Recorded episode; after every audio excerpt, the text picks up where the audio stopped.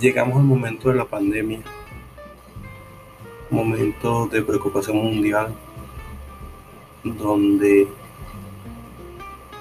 no fue una guerra, no fueron las bombas, no fue un muro, no fue un ataque lo que paralizó las economías y el mundo.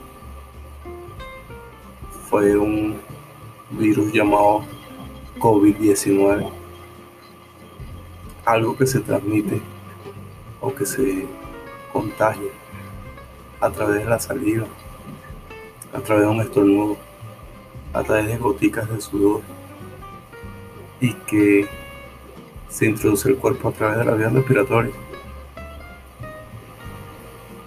No fue un misil lo que paralizó la economía mundial, lo que causó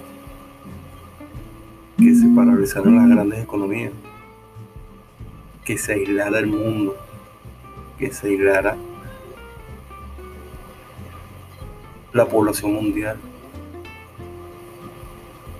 Algo que parece tan insignificante nos encerró en nuestro propio espacio. Y lamentablemente lo que ha traído como consecuencia es que aumente el individualismo en la mayoría de los casos. El yo quiero, el yo guardo, el yo necesito. Yo tengo que comer, yo tengo que protegerme, yo tengo que proteger a los míos. Pero cada vez nos olvidamos más en ser buen samaritano, en mirar al lado a ver qué está pasando, cuántas personas no están generando ingresos y no tienen que comer, están enloqueciendo. Porque no solamente el tema de la pandemia, el tema del alimento. ¿En qué llevo a la casa? ¿Con qué me alimento? ¿Con qué alimento mis hijos? Y veía en estos días en las redes sociales una historia que me conmovió. Traté de verificarlo y fue así. Ocurrió. Donde en época de cuarentena, donde todos debemos estar aislados, me preguntaban a un niño de 8 años qué hacía en la calle, que si no le daba miedo de contagiarse. Y el niño respondió que él quería que le diera COVID-19. La persona lo increpa de nuevo y le dice, pero ¿cómo vas a decir eso?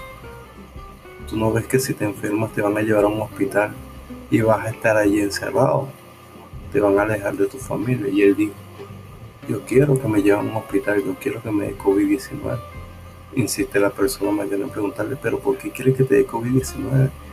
No vas a poder ver a tus familiares, vas a estar encerrado ahí día y noche y quién sabe cuándo te van a dar de algo. Y el niño responde con una palabra que me erizaron los pies. Él dice, yo quiero que me dé COVID-19, que me dé coronavirus y me lleven a un hospital.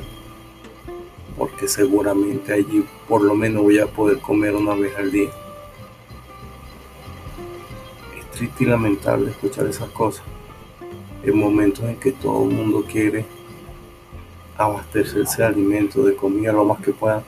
Incluso aquí en Venezuela, en este momento donde todo el mundo está peleando por hacer una cola para abastecerse de gasolina. Cosas materiales.